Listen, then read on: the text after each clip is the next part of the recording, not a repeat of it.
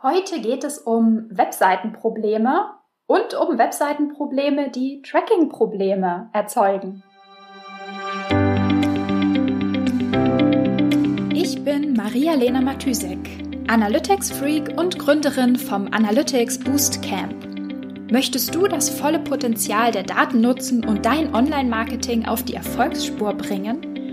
Möchtest du wissen, was für dich und deine Kunden wirklich funktioniert und datengetrieben optimieren? Möchtest du glücklichere Kunden und mehr Umsatz mit deiner Webseite? Dann bist du hier richtig.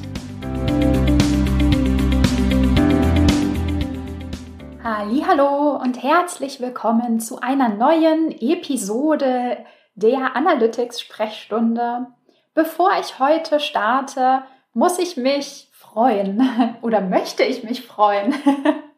Ich habe nämlich gerade zwei Lobe, Lobe, ja, zweimal ein Lob zum Podcast bekommen. Einmal gerade persönlich in einem Meeting und äh, dann direkt bevor ich angefangen habe, diese Episode aufzunehmen, habe ich eine E-Mail bekommen von Guido, der sich ähm, der Webdesigner ist und äh, der sich für den Podcast bedankt hat.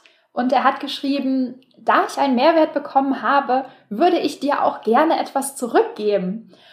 Und dann hat er äh, meine Webseite analysiert und mir ein paar äh, Tipps und äh, ja, ein paar, ein paar Tipps, also technische Tipps zur Webseite ähm, gegeben und gesagt, dass meine Webseite ein Performance-Problem hat, was ich doch vielleicht lösen sollte. Vielen, vielen lieben Dank, Guido für den Tipp. Ich weiß, meine Webseite ist nicht optimal. Es hakt an einigen Ecken und Enden. Wer die, äh, wer die Analytics-Sprechstunde schon ein bisschen länger hört, der hat vielleicht auch mitbekommen, dass ich vor ein paar Wochen ein großes Problem mit meinen Redirections hatte, weil ähm, ein, äh, ich ein paar Redirections etwas missbraucht habe. also falls, falls ich technische SEOs unter meinen Hörern und Hörerinnen habe oder falls du jemanden kennst, der äh, sich gerne mit, äh, dem, mit der Performance meiner Webseite auseinandersetzen würde. Ich bin über alle Empfehlungen glücklich. ja, wo wir gerade bei Problemen sind, äh, ich brauche eine Überleitung zum Thema dieser Episode. ja, irgendwie ist ähm, diese gesamte Woche in der Analytics-Sprechstunde so ein bisschen die Woche der Probleme. Äh, irgendwie ging es zuerst um Datenfehler in Google Analytics, dann um Filter, die nicht richtig funktioniert haben. Und heute kann ich direkt weitermachen mit meiner äh, Problem-Compilation. Ähm, ich komme nämlich gerade aus einem Briefing für eine Setup-Erweiterung, also eine Google Tag Manager Setup-Erweiterung. Dazu muss ich sagen, dass ich dieses Setup, um das es da ging, äh, selbst auch aufgebaut habe. Und es ist wirklich immer schön, die eigenen Setups nach Monaten oder sogar Jahren mal wiederzusehen. Also an dieser Stelle vielen Dank, Andreas, dass du das Setup nochmal in meine Hände gibst. Also, worüber haben wir gesprochen in dem Briefing? Neben der Erweiterung vom Setup ging es eigentlich vor allem um ein Problem oder ein Problem, was an einer Stelle besonders aufgefallen ist. Nämlich ein Event-Tracking hat nicht mehr richtig funktioniert. An einer Stelle im Event-Label von bestimmten Events wurde nur noch not set, also praktisch unbekannt, ähm, getrackt, obwohl eigentlich an dieser Stelle der Formularname übergeben werden sollte. War ein Event-Tracking für ähm, ein Formular-Sign-up. Und die Ursache war auch relativ schnell gefunden, beziehungsweise musste ich nicht danach suchen, sondern Andreas äh, wusste schon, warum das zustande gekommen ist. Und zwar ähm, liegt es daran, dass an der Webseite etwas geändert wurde und diese Änderung an der Webseite, da sind wir schon wieder an der Webseite, technische Änderungen, ähm, diese Änderung hatte das Tracking beeinflusst, sodass praktisch diese Variable, die den Formularnamen transportieren sollte, einfach leer bleibt und jetzt nur noch not set rüberbringt. Gut, was sagt dir das? Warum denke ich, dass das ein Learning für diese Episode ist? Ähm, Ich würde sagen, es ist das oberste Gebot eines jeden Tracking-Experten oder von jedem, der an Google Analytics oder Google Tag Manager Setups arbeitet und auch mein oberstes Gebot, wenn ich Setups konzipiere und umsetze. Und das oberste Gebot ist, dass Setups immer möglichst robust sein sollten. Also es sollte möglichst nichts kaputt gehen können. Das Tracking sollte möglichst generisch laufen. Also wir wollen da nichts manuell anpassen müssen.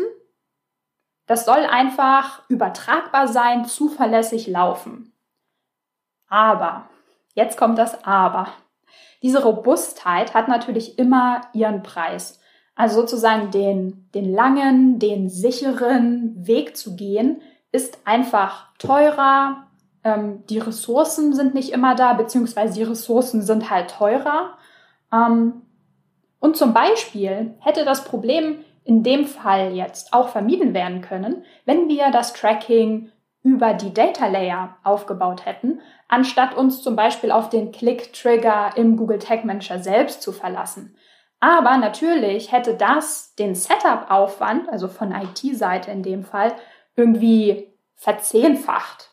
So. Und das macht natürlich einfach nicht immer Sinn. Das ist so ein bisschen die Frage sicher versus schnell. Also was will man? Wie viel ist einem diese Robustheit wert? Ähm, und wie, ja, wie viel, ja, genau. Und wie wahrscheinlich ist das überhaupt, dass zum Beispiel an der Webseite etwas geändert wird und eventuell diese Robustheit auf die Probe gestellt wird.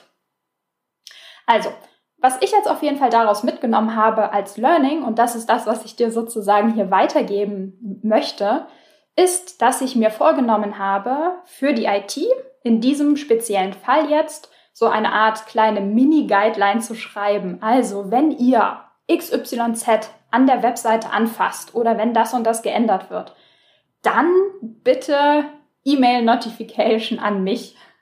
Also so eine kleine Checkliste, die einfach an jedes IT-Ticket, ähm, was relevant ist logischerweise, angehangen werden kann. Ähm, ja, das ist dann wie so eine, klei ja, eine kleine Checkliste und die kann die IT abhaken und wenn da irgendwo Ja bei rauskommt, dann ähm, kriege ich eine E-Mail und kann da mal ein Auge drauf werfen und schauen, okay, ist das irgendwie wichtig, relevant? Ähm, also so ein kleiner ein kleiner Trick, würde ich sagen, der nicht viel kostet, der aber das Setup an dieser Stelle ohne viel Aufwand sicherer und robuster und zuverlässiger macht. Klar, so, eine, so ein kleiner Trick, sag ich mal, ist nicht immer für alle Teams und Setups der richtige Weg. Ja, für viele andere Setups würde ich sagen, macht es natürlich absolut Sinn, wenn man mehr Wert auf die Robustheit liegt. Aber ähm, ja, in dem Fall würde ich sagen, ist das ein, eine gute Lösung. Klein, wenig Aufwand, aber macht, macht das Tracking ein kleines Stückchen sicherer und robuster. Supi, damit verabschiede ich mich. Bis zum nächsten Mal. Ciao, ciao. Wenn dir die Folge gefallen hat und du etwas mitnehmen konntest, dann würde ich mich mega über eine Bewertung freuen.